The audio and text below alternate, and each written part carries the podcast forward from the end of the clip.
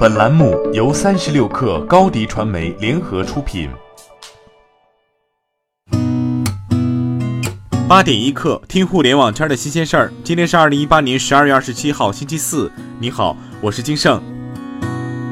昨天，丁香园旗下微信公众号联合发布了文章《百亿保健帝国权健和他阴影下的中国家庭》，在网上广泛传播，引发大量网民关注。丁香医生称已收到权健公司律师函，将走司法程序。第一财经记者调查发现，权健的医院系统也存在较大问题，也可能存在医院秘方中药违规使用问题。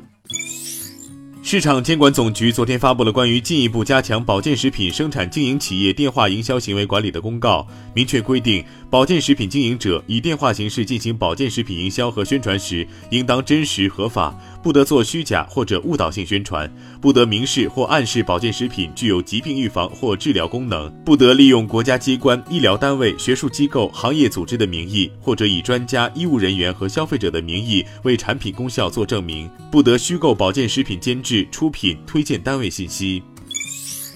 昨天有消息称，明年一月一号起，央行关于非银支付机构开展大额交易报告的新规施行，支付宝、微信支付这些账户五万元以上的大额交易要上报了。对此，支付宝表示，这个文件是针对反洗钱的，一天内现金交易超五万才要报备，交易特别大额的，一天五十万才要事后报告。支付宝称，这个在银行体系已实行多年，是为了更好保护资金安全，请大家不要惊慌。罗永浩目前已卸任锤子科技公司成都野望数码科技有限公司法定代表人。国家企业信用信息公示系统显示，这家公司法定代表人变更为温红喜。罗永浩目前担任执行董事。成都野望数码科技有限公司成立于二零一七年六月，注册资本为五千万元。北京字节跳动科技有限公司诉北京百度网讯科技有限公司侵犯信息网络传播权一案，近日在北京市海淀区人民法院宣判。法院认定，百度公司未经许可，在百家号网站、手机百度 App 中传播经作者授权今日头条的排他性信息网络传播权权文章，侵犯了权利所有人今日头条的信息网络传播权。法院经审理后认定，今日头条经作者授权，有权就涉案作品主张权利。百度主张相关文章系由用户上传，但未提供任何证据证明，且百度在接到今日头条投诉函后，明知道涉案侵权行为的存在，却没有及时采取删除等必要措施，构成侵权，应该承担侵权赔偿责任。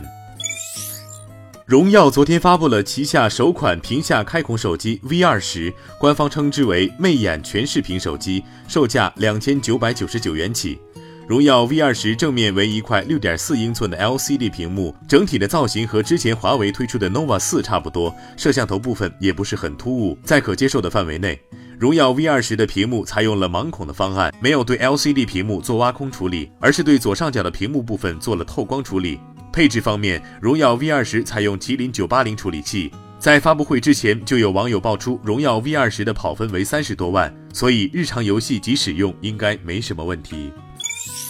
高通公司委托诉讼代理人昨天说，目前高通正在收集整理苹果目前还在销售、许诺销售被禁型号 iPhone 的证据，本周内将提交法院，并向法院阐明苹果公司对待中德两国司法裁判的差异性做法，推动法院尽快对苹果在中国拒不履行生效禁令的违法行为采取法律规定的惩罚措施。八点一刻，今日言论：阿里巴巴集团 CEO 张勇在阿里青训营上谈了对阿里最近组织架构升级的思考，表示要从做事用人学会用人做事。他说，做事用人是事情已经想清楚了，找一个合适的人来干。相信很多人还在这个阶段，越往后走会接触到用人做事这事儿怎么干，你也没搞清楚，你根本不是这方面的专家。他认为，用人做事和做事用人跟组织设计是两件事，但高度相关。好，今天咱们就先聊到这儿。责编：彦东，我是金盛。八点一刻，咱们明天见。